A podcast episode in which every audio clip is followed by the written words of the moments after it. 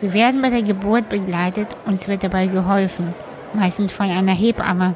Die Geburt wird gefeiert, das Neugeborene wird fröhlich begrüßt.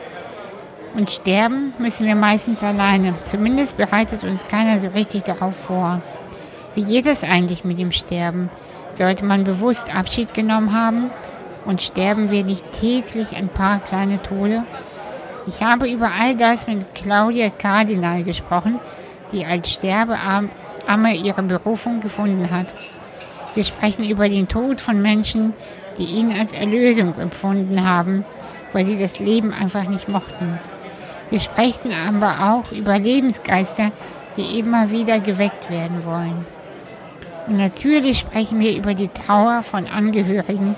Wie geht man damit um, wenn ein geliebter Mensch geht? Ein sehr bewegendes, ehrliches, tiefes Gespräch ohne Schnickschnack. Ganz nach meinem Geschmack. Euch jetzt viel Spaß und viel Lebensfreude. Hallo Claudia. Hallo. Schön, dass du da bist. Ähm, genau, wir haben schon ein bisschen gequatscht und ich habe schon abgebrochen, weil ich gemerkt habe, wir steigen sofort in die Tiefe ein. Und das finde ich immer so toll. Und deshalb habe ich gesagt, lass uns schnell vor die Mikrofone, mhm. bevor ähm, wir noch mehr äh, die Tiefe sozusagen nach oben holen. Und nachher alles doppelt sagen müssen. Ja, genau. Oder vergessen. und das wäre so schade, wenn, ja. äh, wenn die Leute so viel nicht erfahren. Mhm. Ähm, ich weiß, ich habe schon eben gesagt, ich weiß so wenig über dich. Und gleichzeitig habe ich aber das Gefühl, irgendwie äh, ahnen zu können, wer du bist. Mhm. Aber vielleicht magst du dich ihm einfach vorstellen. Also, ich heiße Claudia Kardinal. Ich bin jetzt 64 Jahre alt. Ich liebe es, mit beiden Armen, am besten bis zum Ellenbogen, im Brotteig zu kneten. Mhm. Und ich bin eine sehr begeisterte Mutter und Oma. Schön. Ja, und ich glaube, du liebst sehr das Leben, so scheint es mir. Ja, ja. Also das ist ja letztendlich so, sie hat mal irgendwo eine Postkarte gekriegt, da stand drauf, das Leben ist zu kurz für Knäckebrot. Und das stimmt ja, ne? Das stimmt ja. Das ist ja so, dass ich denke, also ich habe jetzt nicht jeden Tag gute Laune und diese ganze Corona-Geschichte, da hatte ich jetzt gerade vier Tage, wo ich gedacht habe, da hätte man mich so anpieksen können dann wäre ich sofort in Tränen ausgebrochen. Das mhm. bin ich normalerweise gar nicht. Mhm. Sondern ich bin eigentlich schon so, dass ich sage, ich, ich, die, das Leben auch ein bisschen ausbringen danach, wo was Absurdes ist, wo Humor drin ist. Ja. Ne, das wäre doch schade, wenn ich eines Tages auf dem Totenbett, bin ich ja eines Tages, auch wenn ich mir dann eingestehen muss, ich habe nicht genug gelacht, das wäre fatal. Und es wäre fatal, wenn ich sagen würde, ich habe nur so vor mich hingelebt, ich habe nichts also was heißt Besonderes? Was ist schon besonders? Aber ich habe keinen Genuss gehabt. Ja. Das wäre fatal. Das wäre ganz furchtbar, wenn ich mir das eingestehen müsste. Claudia, worum geht es im Leben? Ich glaube, es geht im Leben darum, dass wir einen Sinn in unserem Leben sehen. Das halte ich für was ganz, ganz Wesentliches. Und dass wir, ich würde mal sagen, dass wir aus einer geistigen Dimension Ideen entwickeln und die in die Materie einflechten. Ja, das hast du schön gesagt. Da hüpft ganz viel in mir, weil ich, weil ich mich sehr viel mit Kreativität beschäftige und ähm, das sehr, sehr schön finde. Dieser, äh, du hast eben von Sinn des Lebens gesprochen. Das hört sich, glaube ich, für viele Menschen so nach groß und viel an. Muss es immer so sein? Nee, ich gehe überhaupt nicht. Also ich glaube, ich glaube tatsächlich, wenn man jetzt so, so, vielleicht ist es ein bisschen romantisches Bild, aber wenn man jetzt so ein Bild nehmen würde, dass jemand sagt, ich stehe morgens um fünf auf, ja, mhm. und äh, füttere meine, meine Kuh oder meine beiden Ziegen und abends, wenn ich das alles gemacht habe, was alles am Tag zu machen ist und habe noch die Radieschen gezogen und abends sitze ich da und bin zufrieden mit dem, was ich getan habe. Mhm. Das kann doch ein hervorragender Sinn sein, oder? Ja, ich finde schon. Und vielleicht ist das, das ist schon vielleicht ganz, ganz groß. Also Präsident der USA, wer will denn das werden? Ne? Also es gibt da ja, Ja, ein paar, ja, die, ja, die das wollen. Aber ähm, das muss doch gar nicht so groß sein. Ich glaube, es geht hier gar nicht um Glamour. Es geht darum, ob wir tatsächlich uns im Spiegel angucken können, ob wir sagen können, ja, im Großen und Ganzen bin ich mit mir einverstanden. Ne? Unabhängig davon, ob mal eine Falte zu doll wird oder der Bauch zu dick ist oder die Haare Corona-mäßig aussehen oder sowas. Ne? Das ist vollkommen egal. Ja, Sondern ich glaube, dass es darum geht, mit mir und meinem Leben und meiner Gestaltung des Lebens zufrieden zu sein und einverstanden zu sein. Und wenn ich es nicht bin, muss ich wahrscheinlich was ändern. Ne? kann, meinst du, man kann diese Weisheit, du sprichst ja mit ganz viel Weisheit, erlangen ähm, schon in den frühen Jahren? Das Frage, weißt du, das ist nämlich eine Frage, die stelle ich jetzt nicht ohne Grund. Ich bin jetzt ähm, äh, 33, ich muss, muss kurz überlegen, äh, 33 und ich habe das Gefühl, dass mein Leben erst mit 29 begonnen hat. Äh, und ähm, das hat mich ein paar Jahre jetzt wirklich beschäftigt und auch geärgert, weil ich das Gefühl habe, mit schlechtem Gewissen auch mir selbst gegenüber, scheiße, ich habe so viel rumgedaddelt. Ich habe so viel verplempert, weißt du, so. Ich habe so, ähm, rum, äh, ich habe viel in Warten verbracht, ganz viel gewartet in meinem Leben. Gewartet auf den Sommer, gewartet auf den Urlaub, auf das Wochenende, auf den Anruf von äh, irgendeinem Typen, den ich nicht mal kenne. Ähm, also so immer gewartet. Und ähm, die Zeit streichte dahin. Und so, ja. Ich habe mal, ich habe mal vor, ich weiß nicht lange, wie, mehr, wie lange das her ist. Ich habe ein paar Jahre äh, Religionsunterricht gegeben in der Oberstufe. Das heißt, das war von 9. bis 12. Klasse. Und äh, das hat mir unheimlich Spaß gemacht. Habe ich dann aufhören müssen, weil ich das einfach zeitlich nicht mehr geschafft habe. Und die haben, die, die jungen Leute, die haben Fragen auf der Zunge gehabt, wo ich gedacht habe, wo sind die Fragen eigentlich geblieben fünf Jahre später? Fünf Jahre später haben die sich arrangiert mit dem Leben. Und Ja. vorher hatten sie die ganze Frage nach Sinn, nach, nach, nach Sinn und was mache ich mit meinem Leben, hatten sie vorher auf der Zunge. Das heißt, ich glaube, das gehört zur normalen Entwicklung dazu, dass im jugendlichen Alter diese Fragen tatsächlich da sind, offen gestellt werden, auch die Frage nach Suizid. Ne? Nach, nach, nach dem kann ich selber über mein Leben bestimmen, ja Oh, oder nein. ja. Und dann kommen die in Beruf rein, arrangieren sich mit dem Leben und irgendwann wachen sie auf und denken, was, was ist, war's das jetzt? ja. Ne? Guck mal, und Und gleichzeitig. dieses Aufwachen, passiert das immer durch einen Schicksalsschlag? Nö. Nee, nee. Also das kann auch passieren. Ich habe mal in Ingolstadt bei einem sehr guten Italiener gesessen. Und bei solchen Restaurants, als die noch offen hatten, da sind ja so ganz schmale Ecken nur zwischen den Tischen. Ja. Am Nachbartisch, also ich saß da mit ein paar Freunden, am Nachbartisch sitzt ein junger Mann, der sich perfekt bewegte, perfekt ausdrückte, perfekt kommunizierte und so. Der war 30 Jahre alt. Und dann habe ich, wir kamen ins Gespräch und habe ich zu dem gesagt, sagen Sie mal, Sie scheinen ja richtig gut gerne zu essen. Kochen Sie auch gerne? Und sagt er, nein, ich kann überhaupt nicht kochen.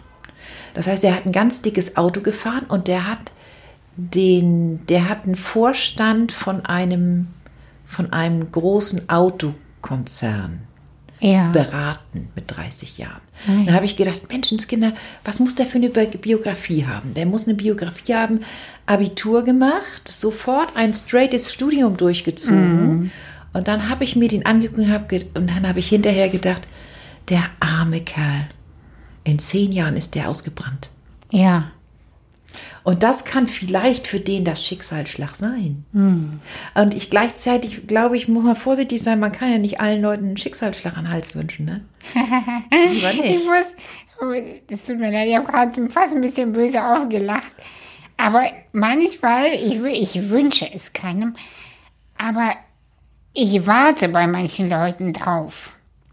Weißt Wo du, ich ich- immer denke, das kann doch gar nicht so weitergehen. Irgendwann wird das so Ganze platzen.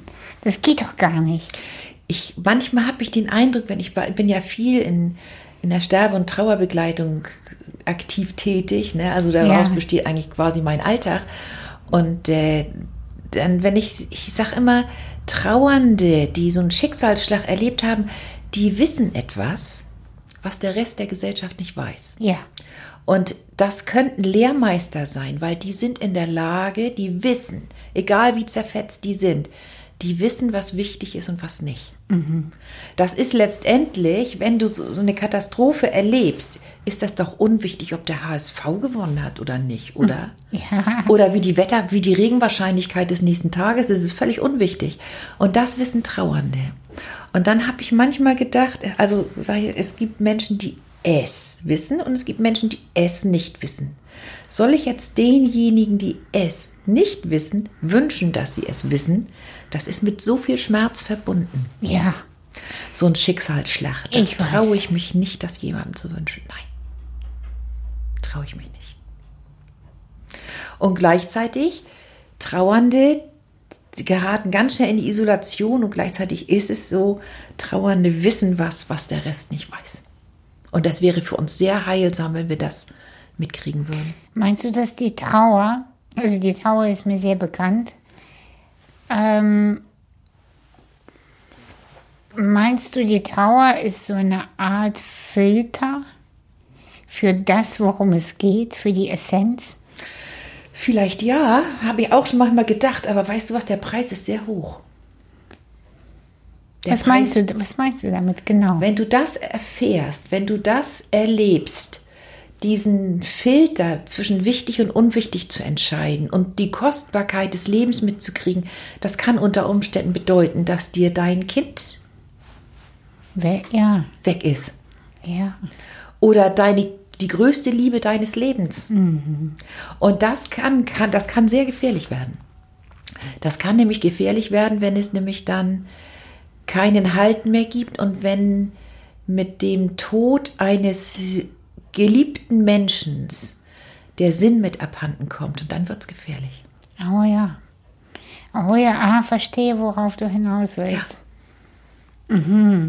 Das ist eine gefährliche Angelegenheit. Und da habe ich unheimlichen Respekt vor. Also ich glaube, ich bin mittlerweile an so einer Stelle, dass ich denke, ah, ich erlaube mir über alles Witze zu machen. Über alles. Ja. Und gleichzeitig merke ich immer, ich habe so einen Respekt vor diesem Schmerz, der mit solchen Trennungen und Abschieden verbunden ist oder mit dem verbunden ist, dass dein ganzes Leben in Scherben vor dir liegt. Da habe ich einen solchen Respekt vor, da, da können keine Witze mehr drüber gemacht werden. Ich habe zum Beispiel mal eine Postkarte gehabt, die fand ich mal lustig. Da geht eine alte Frau über einen Friedhof, so ein kleiner Cartoon. Und geht eine alte Frau über einen Friedhof und da siehst du die Grabsteine und so und du siehst nur die Sprechblase von ihr und da steht drin, ich habe die falschen Freunde alle tot. Und die fand ich mal lustig. Und dann Ja, habe ich, ich, ich kicher auch. Mhm. ne, ich habe einen guten Freund von mir begleitet, den habe ich besucht im Tumorzentrum im UKE und dann bin ich hingekommen zu ihm und habe ich gesagt, weißt du was, du hast mir einen Witz genommen. Ja, Du hast mir einen Witz genommen, denn dieses Ding fand ich lustig. Und seit du hier in dieser Scheißabteilung bist, die finde ich überhaupt nicht mehr lustig. ja. Und so, so kann das plötzlich ganz anders aussehen. Ne? Und ich kann nur sagen, ich glaube, ich, das ist das, wovor ich am, größten, am meisten Respekt habe, vor diesem Schmerz. Der Tod ist dir, dir ja nicht unbekannt. Wie bist du mit dem Tod generell in Kontakt gekommen? Also was war dein... Also man spürt ja, dass du diesen Filter, so nennen wir es jetzt mal, ähm, dass du den kennst. Und was hat es dann mit dir gemacht? Und ja, Also ich würde mal so sagen, wenn ich, als meine, meine Tochter starb mit sechseinhalb, hatte ich noch zwei Kinder und zwar Anna war fünf und Johann war zweieinhalb Jahre alt. Und wenn ich die beiden nicht gehabt hätte, glaube ich, wäre ich nicht mehr da. Weil die Sehnsucht, ich, ich wusste nicht mehr, was ich hier überhaupt soll. Wusste, ne? weil mein Sinn war, ich bin ja eine begeisterte Mutter gewesen, ne? völlig hin und weg. Aber auf jeden Fall ist es so, wenn die beiden nicht da gewesen wären, ich glaube, ich hätte sonst was kreiert und dann wäre ich nicht mehr da. Insofern, was, das, was du Filter genannt hast, ja, den kenne ich. Aber da, ich glaube, diese, ich war, wie alt war ich? 24, glaube ich. Und Katharina war anderthalb und bekam die Diagnose Leukämie. Und da musste ich mich unweigerlich dann mit dem Thema beschäftigen. Ne, das waren Jahre der Angst. Und als Katharina tot war mit sechseinhalb, war komischerweise mein erster Gedanke, jetzt brauche ich nie wieder Angst zu haben. Ah, interessant. Das ist ja auch eine Kehrseite vom Ganzen. Gleichzeitig, ich hatte keinen keinen Sinn mehr. Ich habe dann, wie war denn das? Ich habe dann äh, eine medizinische Ausbildung hinterhergesetzt und bin mit 35 Jahren Heilpraktikerin geworden. Und ich habe in der Trauerzeit, also in den ersten Jahren nach Katharinas Tod, habe ich kreiert, was Trauernde so kreieren. Ne? So, ich halte Panikattacken und Herz-Kreislauf-Beschwerden für vollkommen normal, für ganz normale Trauerreaktionen. Du hast es gerade kreieren genannt. Ähm, ich habe irgendwie gerade an Bilder malen und Skulpturen so. hauen gedacht. Ja, tatsächlich. Und, ist ja du, du, du meinst es aber eher als überlebensnotwendige körperliche Reaktion? Oder vielleicht, vielleicht gar nicht überlebensnotwendig, sondern eine Reaktion, wo der Körper, der ja materiell ist, ja, seine Trauer auch ausdrückt. Ich halte das für Trauerreaktion. Ja. Nicht zum Überleben, sondern das im Grunde genommen, das ist ja nicht nur einfach eine seelische, ein seelischer Schmerz, sondern der Körperschmerz, der geht doch damit parallel, der Ja. kommt ein bisschen schleppend hinterher, ne? Die Materie ist ja ein bisschen lahmarschig. Ja, ne? Und äh, das, naja, kreieren nicht im Sinne von Kreativität. Wenn, ich glaube, wenn man in dem Moment kreativ wird, in dem Sinne, Dann bist du schon auf dem Weg der bist du Heilung. wieder auf dem Weg der Besserung. Ja, Genau. ja, ja, ja. Also ich habe auf jeden Fall dann äh, kreiert, was Trauernde so kreieren können und bin natürlich in die Diagnostik gekommen und ich weiß noch, dann war so ein, so ein Arzt, der hat ein EKG bei mir gemacht und dann sagte er zu mir, nein, das ist alles in Ordnung. War denn was bei Ihnen? Ich sage, ja, meine Tochter ist gestorben und dann sagte er, das tut mir leid, ich schreibe Ihnen mal was auf. Das heißt, ich hätte, hatte ein Rezept mit Valium, was ich gleich zu Hause irgendwo in den Mülleimer geschmissen habe oder ins Altpapier gegeben habe. Und habe dann eine medizinische naturheilkundliche Ausbildung hinterhergesetzt. Ich bin Heilpraktikerin geworden. Und da hatte ich meine Probleme ja auch noch. Das heißt, ich bin bei diversen Fachleuten in der Naturheilkunde gewesen. Und die haben dann je nach Sparte, in der sie tätig waren, gesagt, ja, jetzt ist Ignatia das richtige Mittel oder jetzt vielleicht ein bisschen mehr Johanniskraut nehmen und so weiter. Und ich war noch nicht fertige Heilpraktikerin. Ich habe gewusst, die Schulmedizin wie auch die Naturheilkunde, die haben richtig einen an der Klatsche. Die kommen mir, ich, ich wusste es damals nicht so auszudrücken, heute weiß ich. Heute weiß ich, dass meine Frage nach dem Sinn die Frage war. Und nicht nach Besserung. Äh, Und nicht nach, ich, ich wollte einen Sinn haben, weil wenn ich einen Sinn habe, ist alles wieder gut.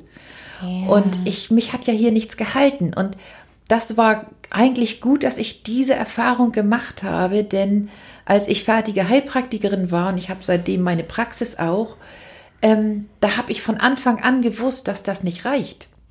Wenn jemand, ich bin, ich bin mittlerweile sehr ehrlich, ich habe neulich gerade ein, ein Telefongespräch gehabt mit einer Frau, die ist 38 Jahre alt und hat ein malignes Lymphom, also eine bösartige Lympherkrankung. Dann habe ich mit ihr, die wohnte, wohnt ein paar hundert Kilometer weg, das heißt, es war nur telefonisch möglich. Und dann habe ich mit ihr gesprochen, die hat eine, eine Tochter und so, und habe ich zu ihr nur gesagt, wissen Sie, was ich finde? Sie können mich gerne vom Gegenteil überzeugen, aber bei Ihnen hört sich alles danach an, dass Sie viel mehr Gründe zum Sterben haben als zum Leben. Was soll denn jetzt mein Auftrag sein? Soll ich Sie jetzt, Sie haben schon ein malignes Lymphom, soll ich Sie jetzt zum Sterben begleiten oder soll ich Sie ins Leben locken? Und dann hat die Frau gesagt, sie hat nachgedacht und hat gesagt, das stimmt absolut. Es stimmt absolut und es hat ihr niemand gesagt. Ja? Das heißt, dazu gehört ja auch vielleicht die Ehrlichkeit zu sagen, ja, liebe Leute, ich, ich, Ja. sind doch nicht alle, alle, nicht alle. Ich habe ich früher gedacht. Ich habe früher gedacht, dass wenn ein Kind geboren wird, jedes Kind gerne leben will. Das stimmt doch gar nicht. Stimmt das nicht? Nein. Manchmal habe ich den Eindruck, wenn man die anguckt, ich habe früher immer gedacht, alle Kinder sind wie Pippi Langstrumpf und rennen los und sind neugierig und so weiter. Und meine Kinder, die haben sich ehrlich gesagt eher hinter meinem Rockzipfel versteckt. Die brauchten ganz lange, bevor die warm geworden sind. Mit dem Leben. Mit, auch mit, mit fremden Umgebungen. Und ich erlebe das jetzt bei, bei zwei meiner Enkelkinder, das sind Zwillinge, die sind so unterschiedlich. Und bei dem einen, bei der Mädel habe ich immer den Eindruck, dass die erstmal ganz lange skeptisch guckt. Und, und, mein, und der Junge, der kommt, der kommt viel leichter. Das heißt, die sind von Anfang an sind die doch unterschiedlich. Und vielleicht ist es so gewesen, dass jemand, also würde ich mal denken, dass jemand fragt dich so vielleicht vor 10.000 Jahren, na, hast du nicht mal Lust, vielleicht so 70, 80 Jahre Erdenleben vielleicht, ne, Zahnschmerzen nehmen wir in Kauf und so weiter, ne, das nehmen wir in Kauf, hast nicht mal Lust, vielleicht eine kleine Urlaubsreise zu machen. Ja, und dann habe ich wahrscheinlich damals, vor 10.000 Jahren gesagt, jupp, Heidi, toll, Abenteuer, hervorragend. So. Und es gibt vielleicht andere, die sagen, ja, könnte man ja vielleicht mal machen. Und die anderen sagen vielleicht, ich weiß nicht, wenn ich nicht will, kann ich ja wieder umkehren. Und so wie wir vielleicht tatsächlich auch auf eine Feier gehen, das ist doch auch völlig unterschiedlich. Du- Wenn ich mir so mal so Gäste angucke, die einen sagen, oh, eigentlich habe ich überhaupt keine Lust dahin zu gehen, ich habe sowieso Kopfschmerzen. Ja, ja.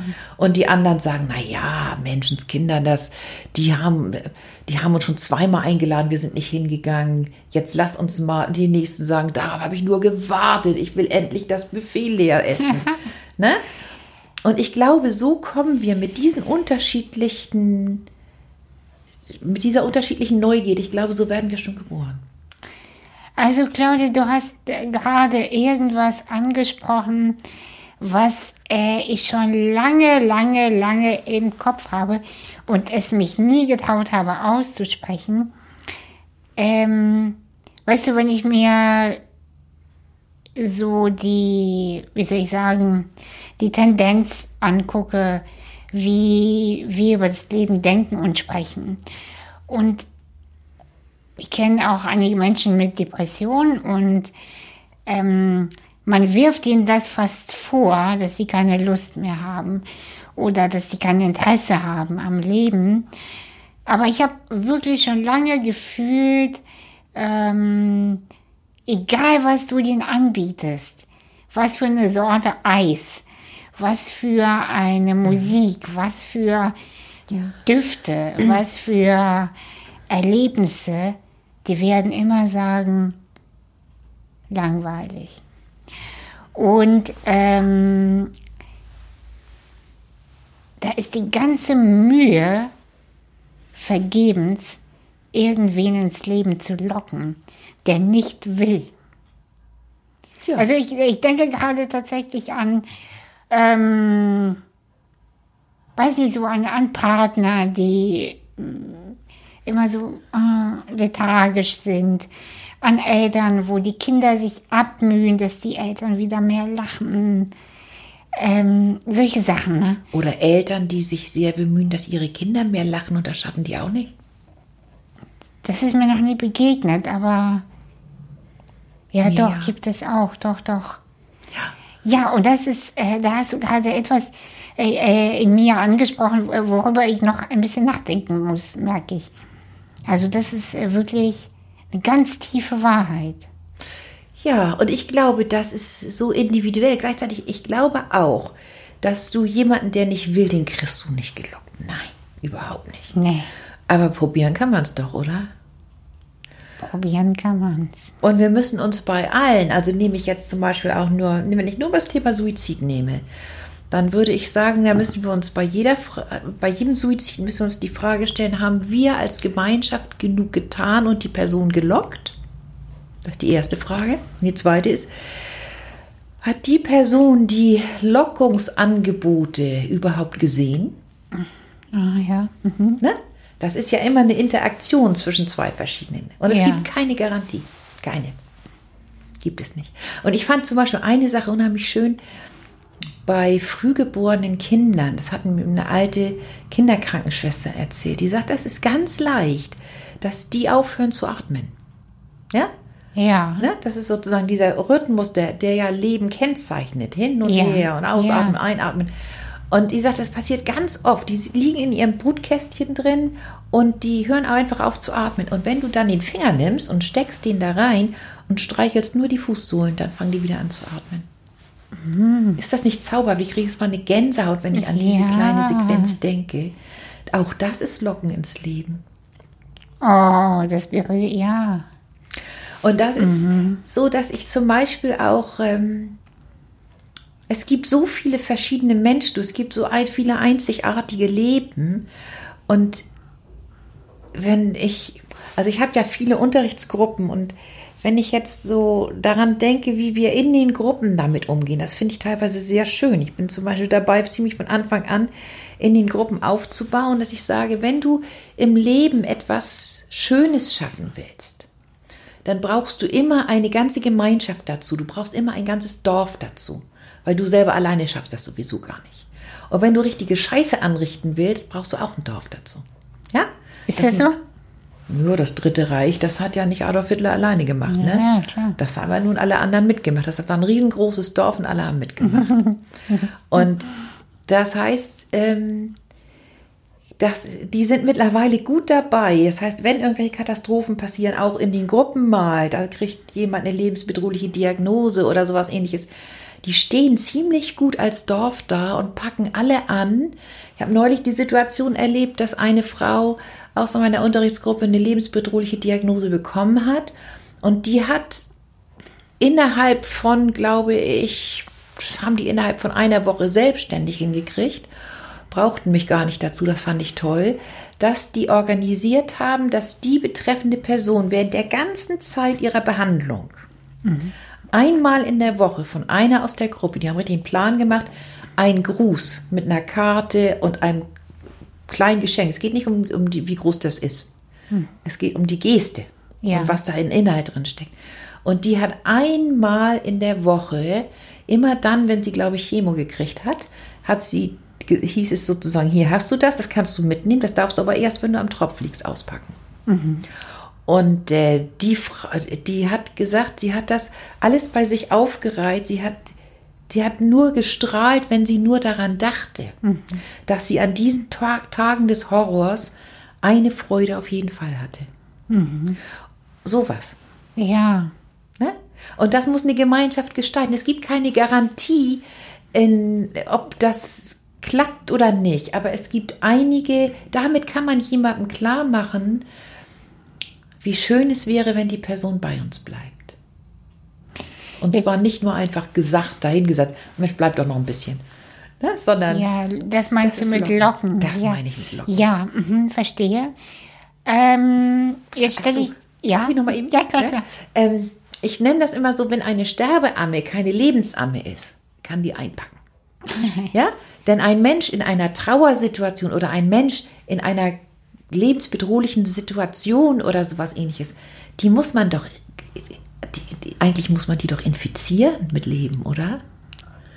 Ja? Und ich kann einen Menschen nur dann mit Leben infizieren, wenn ich selbst Leben, voller Leben bin, oder? Ja, ja, ja, ja. Sonst klappt das nicht. Sonst kann ich den Leuten sagen, Mann, du musst mal ein bisschen mehr lächeln und ich gehe hin und schmeiß mir Psychopharmaka rein oder wie. ja, Sondern ich muss voller Leben sein und dann ist das möglich, jemanden mit Le ins Leben zu locken, jemanden vielleicht mit Leben und das heißt Begeisterung anzustecken, wie, wie wir das normalerweise mit Schnupfen oder Corona auch hinkriegen können.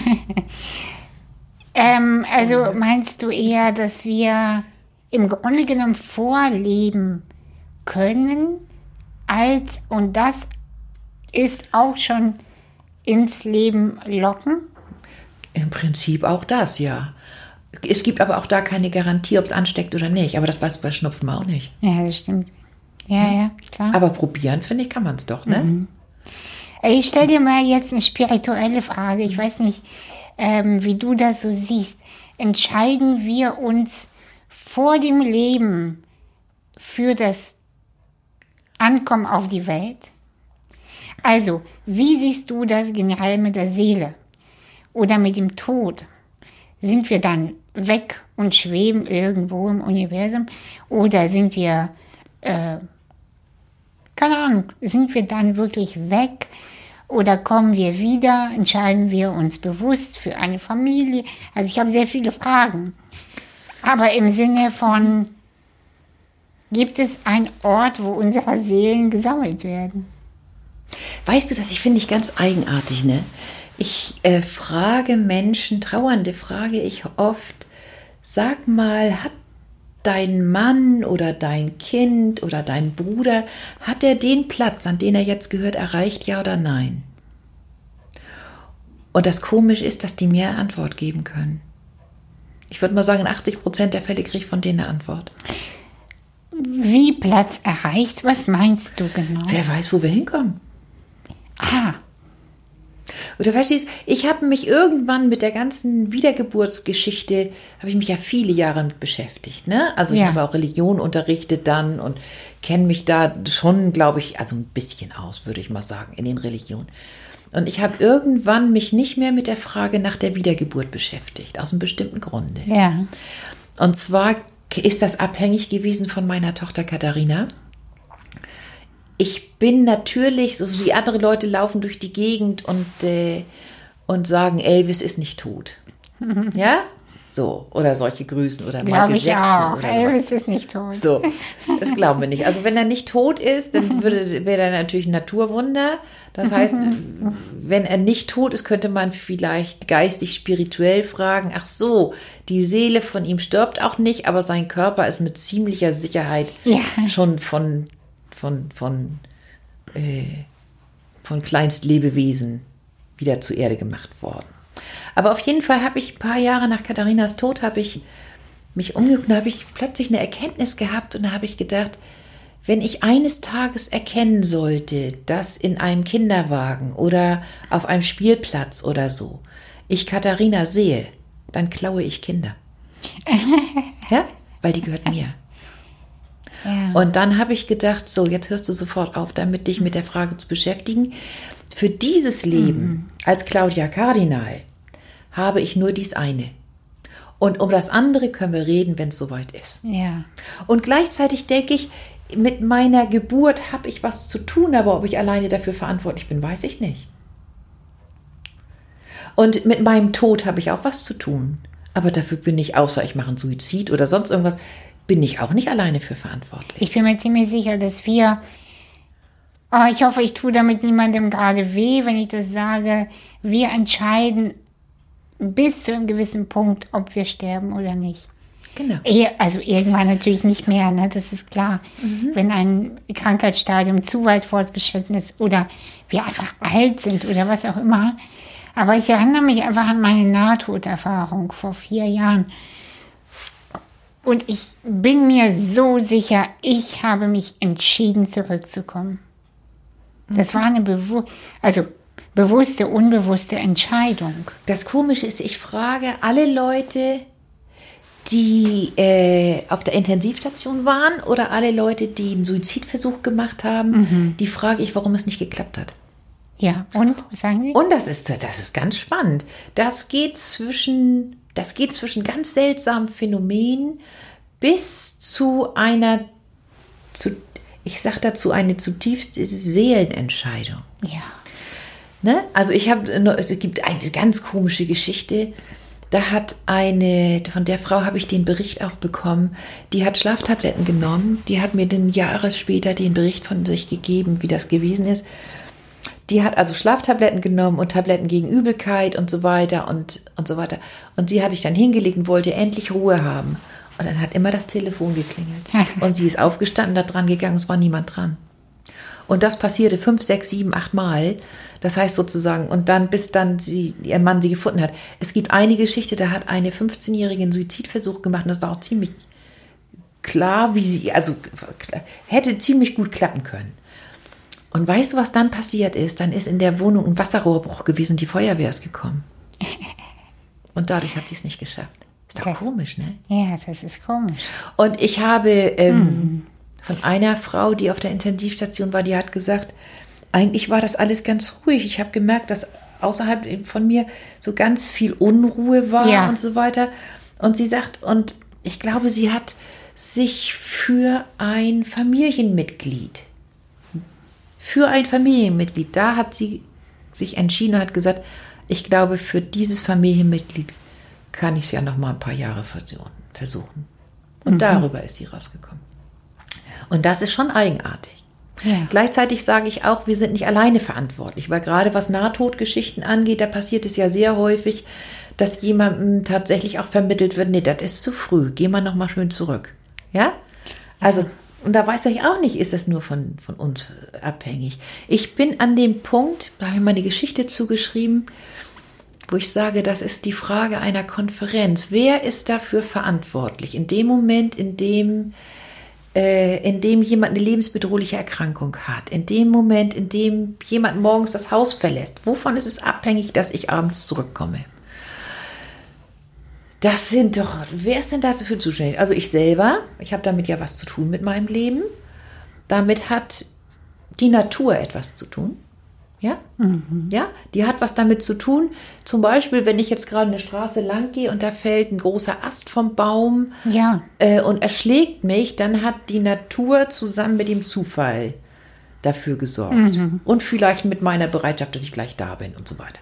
Also, wen haben wir jetzt gehabt? Mich selbst.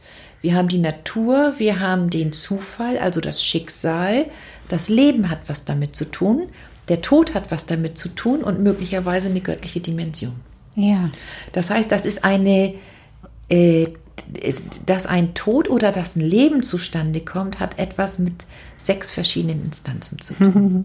Und mit denen machen wir viel zu wenig. Denn wir denken die ganze Zeit, gerade bei Krankheit, da denken wir, dass die Ärzte dafür zuständig sind. Die haben damit doch gar nicht zu tun. Nicht zu tun. Also die können ihre Hilfestellung leisten und ihre Unterstützung leisten, aber wenn eine Pflanze nicht, nicht den Lebensfunken nimmt, da kannst du so viel Wasser reingießen, wie du willst, die geht ein. Das heißt, dieser Funken, dieses Ja, Ja. Gehört mit dazu. Und ich habe einige Menschen erlebt mit lebensbedrohlichen Erkrankungen, wo ich nur manchmal noch sagen kann, also das ist ja eigentlich nach allen Gesetzen der Wahrscheinlichkeit, jetzt eigentlich ist das doch völlig, völlig unwahrscheinlich, dass du überhaupt noch da bist. Wie hast du das denn hingekriegt? Und andere erlebe ich, die schwupps sind sie weg. Ganz schnell, Aus dem. Nichts, ja. Und das sind Sachen, das sind Rätsel, die, die und offene Fragen, die wir gar nicht beantworten können. Da müssten wir die Konferenz zu ranholen. Da müssten wir eine göttliche Dimension befragen. Da müssten wir das Leben befragen, den Tod befragen, das Schicksal befragen, die Natur befragen. Können wir das? Ja, das kann man. Das geht. Ja. Das geht. Antworten die immer?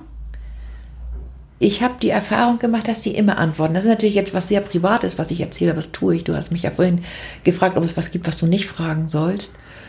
Und habe ich gesagt, nee, aber deswegen erzähle ich es einfach. Vor, vor zwei Jahren ist mein Mann gestorben. Und ich habe äh, in der Zeit, der war sehr krank, wir waren auch nur ein knappes Jahr verheiratet, der war sehr krank und da bin ich in der Zeit, als er schon krank war, als wir sozusagen so zusammengekommen sind, da bin ich nicht bewusst, aber auf irgendeine Art und Weise habe ich die ganze Zeit mit diesen Instanzen zusammengearbeitet. Ah ja. Und da ist erst nach seinem Tod die Geschichte auch draus geworden, aber ich habe hinterher nämlich festgestellt, dass ich die ganzen Monate und Monate und Monate immer mit den Instanzen zugange war und ich hatte eigentlich nur ein Anliegen. Ich habe das Anliegen gehabt, äh, möge es leicht werden. Für ihn oder für dich? Für alle. Und das hat sich absolut erfüllt. Das ist schön. Das heißt, insofern hab, kann ich ja nur sagen, ja, mit denen kann man zusammenarbeiten. Ja. Das erfordert so viel Vertrauen. Vertrauen und ähm, die Öffnung für die Weisheit. Also für die Intuition, weil, ähm, weißt du, wenn ich nur im Kopf agiere, und das tun die meisten Menschen, dann kann ich mit niemandem zusammenarbeiten, wenn du weißt, was ich meine. Auf jeden Fall nicht mit so einer Instanz. Genau. Weißt du, ich habe gerade, ich hänge gerade an meinem nächsten Buch dran und äh, da habe ich gerade eine Kleinigkeit zum Thema Isolation geschrieben. Ja. Und äh, da habe ich was ganz Spannendes gefunden über Kaspar Hauser. Ist dir ein Begriff? Kaspar Hauser. Das ist ein, in 1828, glaube ich, ist der als 16-Jähriger aufgefunden worden in Nürnberg. Und der war Zeit seines Lebens wahrscheinlich völlig isoliert. Der soll nur ein Holzpferd zum Spielen gehabt haben. Der hat überhaupt keine Menschen um sich gehabt. Der hat nur was zu essen hingeschoben gekriegt. Und da haben die die Auswirkungen Ja, untersucht, doch, was doch, doch. Isolation Mhm. mit sich bringt. Ja. Und auf jeden Fall habe ich dann eine Sache gefunden. Der war bei einem Mann in Nürnberg und der hat ihm Lesen, Schreiben, Rechnen beigebracht.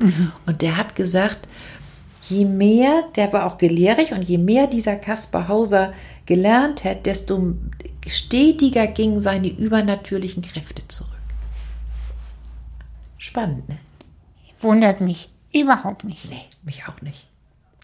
Das heißt, weißt du, das ist ja das, was ich ganz häufig erlebe, dass, dass äh, wir haben hier eine Gesellschaft, wir haben den Verstand an erster Stelle. Und sämtliche Schulen haben den Verstand an erster Stelle, die Universitäten haben den Verstand an erster Stelle. Und dann erlebe ich das manchmal auf so eine berührende, schöne Art und Weise, dass irgendein irgendein Ober Gymnasiallehrer, Mathematik oder sonst irgendwas für ein Fach kommt zu mir und sagt, und wissen Sie was, als meine, als meine Mutter beerdigt wurde, da hat doch der Pastor gerade das und das gesagt und wissen Sie was, in dem Moment fiel auf den Sarg, da wo Ihr Kopf ist, da fiel ein Sonnenstrahl drauf.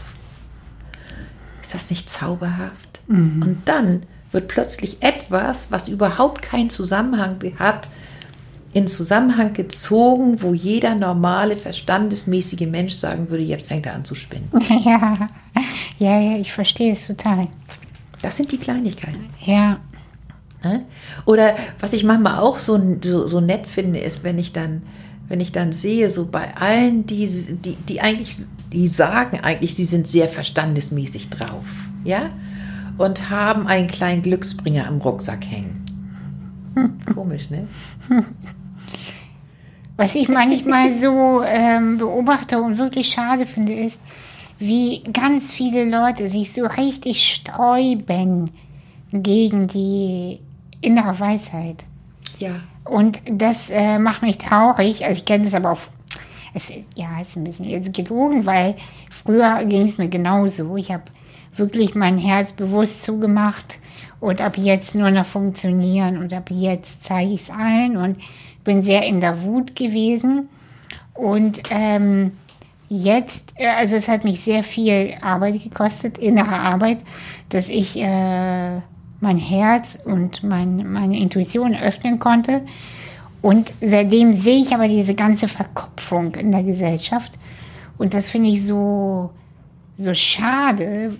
Ähm, ich habe eine Schwester, sie ist äh, fast 14 und selbst sie, als sie noch kleiner war, so acht, neun, da hat sie immer so erzählt von Vision, von äh, Körperempfindung und das macht sie nicht mehr. Die, und ich versuche ihr Sachen näher zu bringen, aber ich merke, dass sie zumacht. Sie geht auf Distanz. Alles, was mit Intuition zu tun hat, weg. Und das macht mich total traurig, muss ich äh, zugeben, weil ich glaube, wir könnten noch viel mehr bewegen und den Fluss in uns und um uns herum ähm, steuern, wenn wir offen dafür wären. Und ich weiß nicht, wie ich, wie ich oder wir, ich weiß nicht, das näher in die Gesellschaft bringen können, außer es selbst zu leben. Das würde ich auch sagen. Das heißt, im Grunde genommen ist es ja so, dass du möchtest, dass deine Schwester sich anders verhält, ne? Ich, ich möchte, dass sie nicht so dumm ist wie ich in diesem Alter. Ich möchte, dass sie klüger ist. Ich möchte, dass sie den Zugang schneller findet zu sich selbst und nicht die ganze Vergiss es. Vergiss es. Du weißt, du verstehst du, das ist das Gleiche. als du so drauf warst, wenn jemand dir da gekommen wäre, was hättest du denn gemacht? Und jetzt die Augenbrauen, jetzt die Augen hochgezogen Ja. und hättest gesagt, oh, die schon wieder. Ja, nervt. ja, hätte ich. Das heißt, es ist, Oh Mann. ja, vergiss es. Das wird nichts. Ja, sie muss die Lektion durchgehen. Das, Und das äh, Ding ist, ich glaube, es geht darum, dass wir denen vertrauen. Wem? Dem Leben? Vielleicht dem Leben, vielleicht diesen von der Konferenz, was ich eben gesagt habe, und auch den, die auf den ersten Blick erstmal scheinbar nicht ihr Denken erweitern. Und ich, deswegen, ich sage es extra so vorsichtig, so scheinbar. Ja. Vielleicht ist das momentan ein ganz großer Schutz, Ja. zu sagen, so, das ist, komm mir nicht, ich, ich bin gerade dabei, die Welt so zu begreifen, jetzt lass mich mal bitte in Ruhe und, und äh, weil wenn man die Tür öffnet, dann bricht doch eigentlich Ja. das ganze Gebilde, was wir haben, wieder zusammen. Und guck mal, das, ich habe das so oft erlebt, das finde ich auch ganz spannend, bei Frauen, die, die, die, die sehr, sehr stringent naturwissenschaftlich drauf sind. Und dann haben die das erste Mal ihr Kind im Arm, in der Hand, im Arm. Und wissen ganz genau, dass sie das größte Wunder des Lebens gerade erlebt Ja. haben. Und durch sowas, nicht, durch, nicht nur durch einen Schicksalsschlag, oder vielleicht ist eine Geburt auch ein Schicksalsschlag, das weiß man ja nicht, ne? Aber nicht nur durch, durch einen Schicksalsschlag, sondern tatsächlich durch so ein Wunder, wenn einem das begegnet. Dann öffnet sich die Tür und ich bin mittlerweile an dem Punkt, dass ich sage, es steht doch 50-50. Es steht 50-50. Du kannst nicht beweisen, dass es keine geistige Dimension gibt, aber du kannst nicht beweisen, dass es eine geistige Dimension gibt. Ja.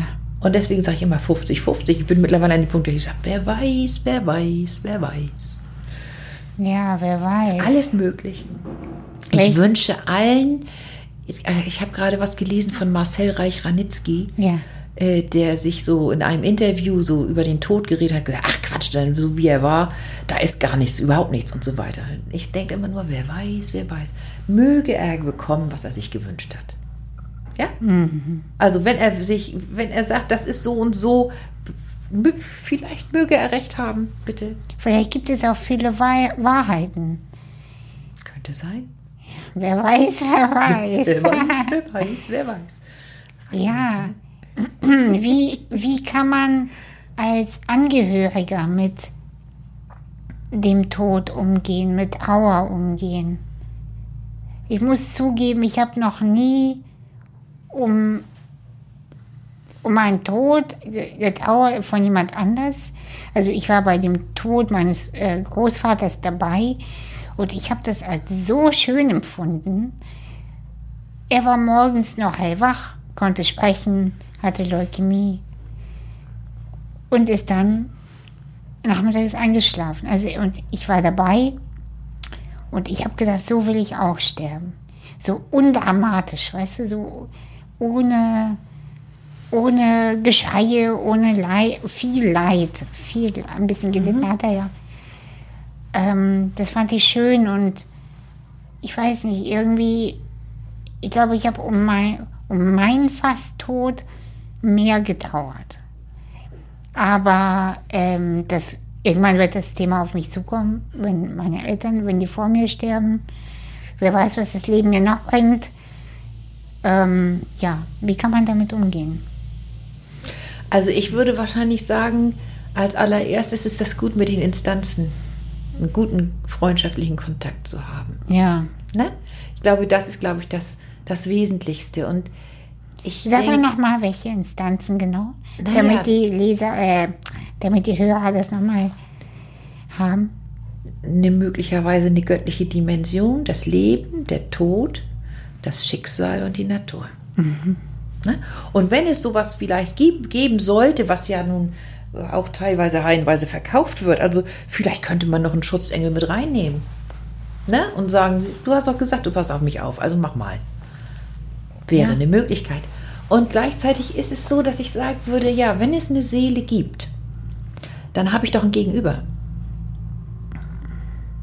Und äh, wenn es keine Seele gibt, ja, dann kann man tatsächlich einem Trauernden sagen, Klappe zu, Affe tot, Du hast also mit dem letzten Atemzug ist alles, alles ausgelöscht und dein Kind bestand nur aus Materie.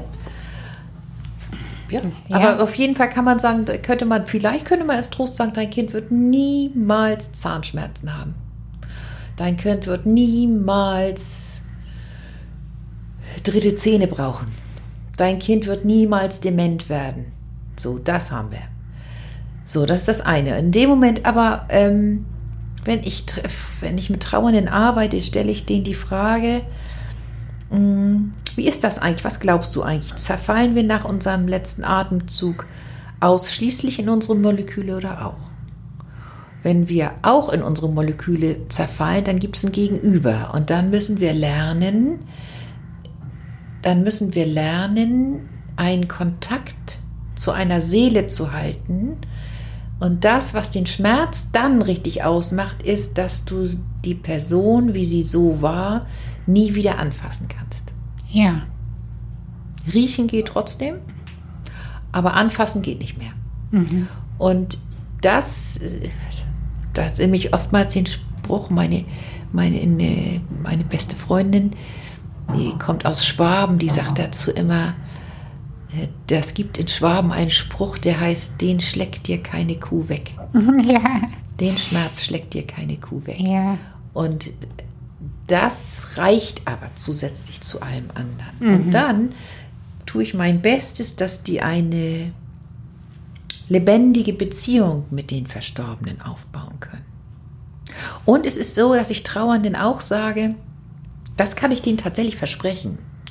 Zu allem anderen, wo ich nur sagen kann, wer weiß, wer weiß, wer weiß. Aber ich, kann- ich sage denen, eine Sache kann ich dir versprechen. Der Schmerz, das tut richtig weh. Das tut richtig weh und den schlägt dir keine Kuh weg. Aber eine Sache verspreche ich dir. Der Schmerz hat eine viel geringere Halbwertzeit als die Liebe. Wenn der Schmerz abgeschält ist, dann hast du das gleiche liebevolle Verhältnis und Gefühl zu dem Verstorbenen, wie du es jetzt hast. Das wird eher noch stärker. Aber der Schmerz, der ist dann schon. Und das verspreche ich Trauernden. Wo ich auch sage, das ist nicht gesagt, dass es an einem Jahr rum ist. Aber tatsächlich, die Zeit he- heilt auch nicht alle Wunden, definitiv nicht. Aber wenn der Schmerz durch ist, dann hast du die Liebe immer noch zu denen. Ja. Und unverändert. Und das, das kann ich mit, mit allem, was mir heilig ist, kann ich denjenigen das ganz sicher sagen. Was meinst du, bevor wir sterben, welche Dinge sollten wir klären? Darüber denke ich auch nach. Also, ich denke, ich kenne, ich kenne viele Menschen, die aufräumen. Ja. Ich bin, ich glaube, dass ich nicht diejenige bin, die so viel aufräumt. Ich habe meinen Kindern gesagt, wenn ich eines Tages tot bin, dann nehmt euch bitte das, was ihr schön findet, nicht weil ich das schön fand. Nehmt, und den Rest könnt ihr in, in Brand stecken oder Bauhof oder sonst irgendwas machen, sowas. Aber ich glaube, ich habe neulich eine Frau begleitet, das, die war so eine ganz taffe Frau und die hat zu mir gesagt, hat einen Hausbesuch gemacht und sagt sie, so, und was kannst du jetzt für mich tun? Fand ich eine ganz tolle, direkte Frage. Und da habe ich gesagt, ja, ich kann dir eine Unterstützung dabei geben, dass du mit deinem gelebten Leben ins Reine kommst. Ich kann dir eine Unterstützung da, dafür geben, dass du einen Abschied von deinen Lieben gestaltest. Ja? Und ich kann mit dir zusammen schon mal vielleicht die, die, das Fenster aufmachen, um eine Reisevorbereitung zu machen. Wer weiß, wo du hinkommst. Und das war toll. Die Frau hat dann gesagt, ja, das hört sich gut an. Komm, wir fangen an. Ja, das hört sich so pragmatisch und Tja, wirklich gut an. Und weißt du, und ich glaube, das ist das auch. ich glaube ja. Das ist doch Ja. das, was wichtig ist, ne? Ja. Also das, ich glaube, das ist das, was wichtig ist, denn alles andere, und da merke ich das häufiger, wenn ich jetzt Sterbende begleite oder Menschen mit lebensbedrohlichen Erkrankungen begleite, ähm, die sind sehr viel dabei zu grübeln Über Aber- das Leben. Über ihr Leben, über das Leben, über den Tod und, und fangen an, die ganzen Monster, die kommen. die dir erzählen, wie du krepieren wirst und so. Ne? Mhm, ja, ja. Wie im Hollywood-Film und so. Ne? Das entspricht ja eigentlich eher nicht der Realität. Mhm. Und äh,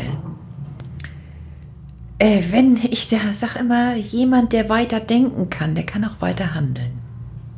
Und das ist mein wichtigstes Anliegen in der Begleitung. Ne? Wenn jemand also mit einer lebensbedrohlichen Erkrankung oder auch ein Trauernder oder sowas, wenn die bei mir rausgehen und sagen, ja, jetzt weiß ich weiter, dann bin ich, oh Gott sei Dank, gut, wunderbar. Aber das ist das Wichtigste eigentlich dabei.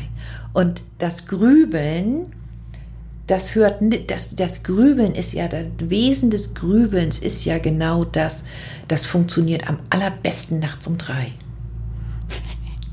Die Wolfstunde. Genau. Und da stehen die Monster bei dir am Bett und erzählen dir was vom Horror der Zukunft und dass du selber sowieso ein Versagerin bist und so weiter. Das machen die alles. Das ist ja der- deren, deren, ja, das ist deren Lebensinhalt. Und wenn man, und das ist mein Anliegen zu sagen, so, wie kriegen wir das hin, dass diese Monster klein werden, verwandelt werden und wie können diejenigen, wie kann ich denen Unterstützung geben, dass sie vom Grübeln ins Denken kommen und ins Handeln. Ist unabhängig davon. Gestern gerade so ein Gespräch darüber gehabt, wo jemand geweint hat und sich dafür ähm, entschuldigt hat. Und da habe ich gesagt, komisch, ne? Wieso entschuldigst du dich eigentlich nicht, wenn du lachst? Das sind doch, wenn das Trauertränen sind, das sind doch vielleicht die schönsten Tränen, die wir Menschen haben. Also ansonsten können wir uns ja wenig auf die Schulter klopfen. Aber wenn jemand weint aus Trau Traurigkeit heraus oder mit jemandem anders mitweint, der traurig ist, ist doch das, das unterscheidet uns doch. Von einem Baum. Vielleicht. Ja, wir wissen ja nicht, ob der Baum auch weint. Das kann, Ja, kann, kann, ich nicht Ja, sagen, ob ein Baum traurig ist oder so. Dann müsste ich die Konferenz befragen. ne? Und die, vielleicht die Vertreterin die Natur oder sonst irgendwas. Ja. Mm, ja, ja. Für mich ist es wichtig, bevor ich sterbe. Also ich glaube, jetzt wird erstmal lange nichts passieren. Das spüre ich auch. Jetzt kommt so richtig das Leben oder ist schon da. Und ich glaube, ein paar Jahre habe ich jetzt erstmal Ruhe von äh, dem Tod. Mit dem Tod. Ähm, trotzdem ist es mir ganz wichtig, aufgeräumt zu sterben. Und deshalb versuche ich, so viel es geht. Also ich übertreibe, wenn ich sage, ich stelle mich jeden Tag auf den Tod ein. Das ist zu viel verlangt. Zu sagen, ich lebe, als wäre es mein letzter Tag, weil dann anstrengend. ja, total anstrengend, nicht persönlich gemeint, aber da würde ich jetzt nicht dieses Gespräch über den Tod führen, sondern oder überhaupt ein Gespräch führen, sondern ich würde, glaube ich, jetzt keine Ahnung was machen. Mm, trotzdem versuche ich, ich versuche meine Papiere in Ordnung zu halten, weil ich das ganz schlimm finde, wenn man stirbt und die Angehörigen kommen und da ist nur Chaos. Das ist eine Sache. Ich versuche meine Finanzen sauber zu halten. Und ich versuche ähm, emotional rein wegzugehen. Also ich versuche im Sinne von ähm, ohne Groll. Die Wut ist mir sehr bekannt, weil ich bin eine sehr, ich bin eine sehr äh, emotionale Frau in der Liebe und in der Wut. Ja, ich bin sehr ähm, lebendig, sage ich immer. Und ich versuche aber trotzdem ins Bett zu gehen mit einem friedlichen Gefühl. Das ist mir persönlich irgendwie wichtig. Funktioniert nicht immer, aber, aber meistens ist es besser geworden. Ja, weißt du, es heißt ja, das, was dich. Das heißt immer, der Schlaf ist der kleine Bruder des Todes. Und was dich abends vorm Einschlafen hindert oder am Einschlafen hindert, in einer anderen Dimension wird das beim großen Bruder auch so sein. Ne, das heißt sozusagen, dieses, das meinte ich damit, mit dem gelebten Leben in Einklang kommen. Und wenn, du- wenn du sagst, ich habe nur Mist gebaut oder so, dann hast du aber auf jeden Fall daraus kannst du ein Vermächtnis hinterlassen für andere. Ist auch möglich. Ne? Und dann weiß man nicht, ob nicht ein gelebtes, ob es überhaupt ein gelebtes Leben gibt, was, was unnütz ist oder nicht wichtig ist oder sonst irgendwas. Ne? ich glaube, das ist auf irgendeine Art und Weise für uns alle wichtig. Ja. Dass wir in diesem aufgeräumten Zustand gehen. Aber das trifft so ein bisschen das, was wir eingangs hatten, wo ich gedacht habe, wenn ich eines Tages auf dem Totenbett liege und sagen muss, dass ich habe nicht genug Freude erlebt, das wäre fatal. Freude oder Leidenschaft, ja. Ja, genau. So dieses Versinken im Moment. Und das würde Das- zum Beispiel mit seinem Leben in Ordnung zu kommen, das würde auch wohl bedeuten, dass man diejenigen, die man ganz stark verletzt hat, dass man da einen Ausgleich schafft. Kann man ja noch mal eben machen, ne? ne? Da, also da sehe ich jetzt schon die Leute, die uns jetzt zuhören, Gänsehaut bekommen, weil kann man mal eben machen, Frieden schaffen ist eine ganz Ganz große Hürde. Dazu gehört so viel Mut, so viel Selbsterkenntnis, so viel Frieden, Bereitschaft für den Frieden.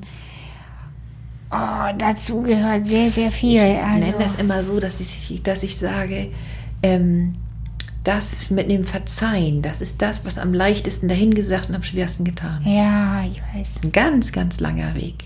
Ne? Und auch da könnte man vielleicht sagen, sollte ich, sollte ich jemandem wehgetan haben, könnte ja sein. Ne? Was kann ich tun? Nur mal die Fragestellung. Oder sollte mir jemand wehgetan haben? Andersrum auch, ne? Ja. Das ist ja dieses, wo es in beide Richtungen geht. Also da denke ich auf jeden Fall, naja, da gibt es eine Menge aufzuräumen. Ja, also Frieden ist etwas, Wie man Krieg macht, wissen wir, ne? ja, ist klar, zerstören kann man immer. Ja, Ist ganz einfach. genau. Ganz genau. Ja, Welche Menschen können zu dir kommen? Wir sprechen jetzt schon seit einer Stunde. Oh. Bis, bis, ja, die Zeit rennt. Das ist sehr schön. Ähm, aber so langsam äh, Richtung Ende. Aber welche Menschen können oder dürfen dich kontaktieren? ich habe das Gefühl, ich weiß nicht, habe ich noch mir nie Gedanken drum gemacht. Ich glaube, dass äh, diejenigen, die sich bei mir melden, und dann gucken wir mal. Das habe ich noch nie eingegrenzt, sondern ich glaube, ich halte das manchmal, wenn ich, wenn ich Menschen begleite, ich begleite ja Menschen in Krisensituationen, wenn man das schaffen kann, einen Menschen mit einem Liebeskummer, den ja auch der Sinn abhanden kommt, ganz Ja. leicht. Wenn, wenn man das schafft, diejenigen wieder, dass diejenigen bereit sind, dem Leben nochmal eine Chance zu geben, dann war das gute Arbeit. Das heißt, in deiner, der Kern deiner Arbeit, das verstehe ich jetzt erst nach einer Stunde, geht nicht nur um schwere Erkrankung oder Tod, sondern es geht um dieses Gefühl von, der Boden rutscht mir gerade weg. Genau. Denn es ist alles sinnlos. Ja. Und ich, und dieses Gefühl von, es wird nie mehr so sein wie vorher. Ja. Verstehe. Ich war neulich, da fing das mit den Masken an. Da war ich in so einem Discounter und komme da rein. Da kommt eine Frau mit Maske auf mich zu und sagt sie, Frau Kardinal, das ist aber schön, dass ich Sie treffe. Ich weiß gar nicht, ich habe die ja nicht erkannt mit der Maske. und ich war doch damals bei Ihnen, weil, also mit einem ganz schweren Ehetrennung und so weiter. Und, sagt sie, und was Sie mir gesagt haben, das hat mir so geholfen. Und ich habe jetzt noch eine Therapie hinterher gemacht und so weiter. Und ich stehe so in meinem Leben da. Das Schön. habe ich mich so gefreut. Toll. Schön. Ja. Und manchmal muss man was anstoßen. Ja. Anstupsen. Ja, total. Ich, ich hatte auch solche Menschen, die mich äh, zurück, äh, ge zumindest gehalten haben. Lockt. Ja, oder, oder zumindest ich stand am, am Rand und die haben mich einfach nur festgehalten, dass ich nicht noch weiter nach hinten gehe. Ja. Das hat schon gereicht. Kurz, damit ich mich kurz erhole und dann wieder Ja. in die Mitte gehe. Das ist das mit dem Dorf. Ja, Ist das nicht schön? das ist sehr, sehr, sehr schön, ja. Ja. Und, Und, dein eigenes Ja muss aus dir selber rauskommen. Ne? es war mir nie bewusst, das habe ich jetzt wirklich durch dich heute so gehört, dass es überhaupt möglich sein kann, dass nicht jeder ein Ja in sich trägt. Ja. Weil das bringt, brachte mich oder bringt mich oft zur Verzweiflung. Wenn, wenn ich spüre, jemand, ich, ich, ich grabe und bin schon fast manchmal gewaltsam, in, also, aber denke, dass es liebevoll ist, wenn ich den Menschen zwinge, ins Leben zu kommen. Kannst du gar nicht. Das kann man ich gar nicht. arbeite ja sehr viel in der Suizidprävention. Ne? Ja. Das heißt, ich habe äh, ich hab, letztes Jahr habe ich einen Vortrag gehalten an einer Schule, wo zwei Suizide passiert waren und ich bin gleichzeitig in der Begleitung einer Frau, die suizidal ist. Und dann habe ich zu der gesagt, wissen Sie was, ich, wir, wir haben gerade ein Gespräch gehabt, und da habe ich gesagt, wissen Sie was, ich schicke Ihnen jetzt mal meinen Vortrag zu. Können Sie ja mal durchlesen.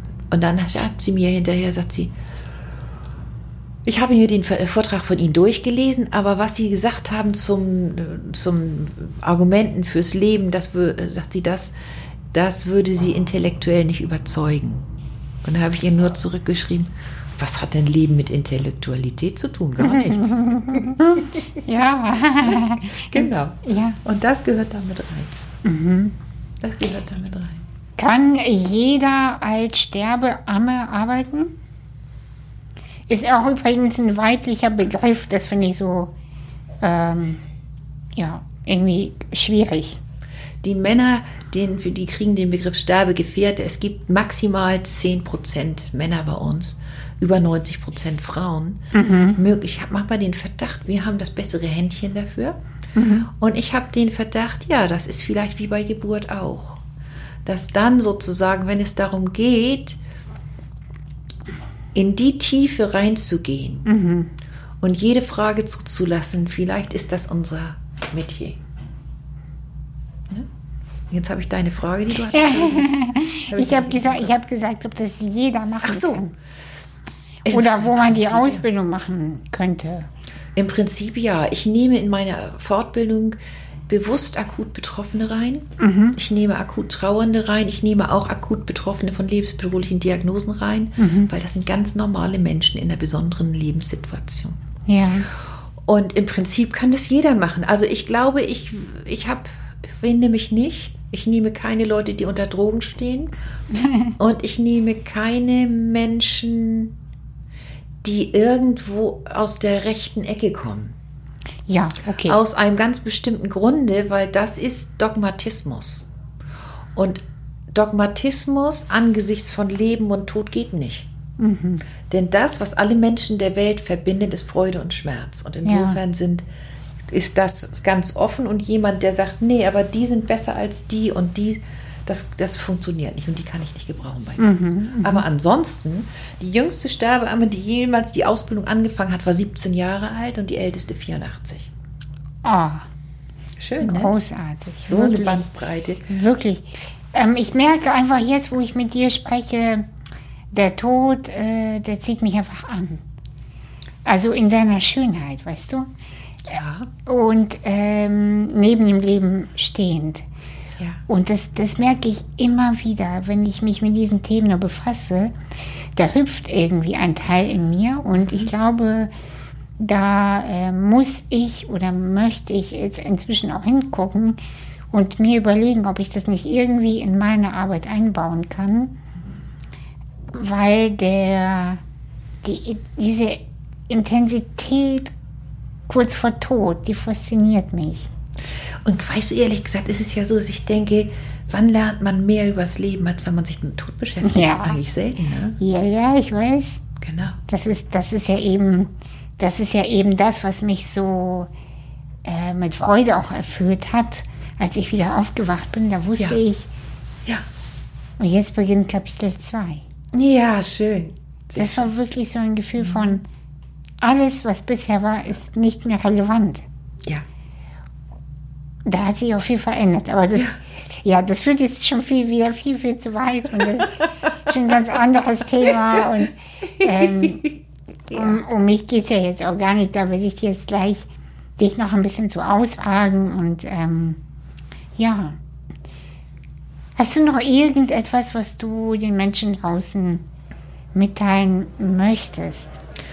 Ich wünsche Ihnen allen einen schönen Tag. Das ist aber schön. Vielen Dank. Vielen Dank fürs Gespräch. Bis dann.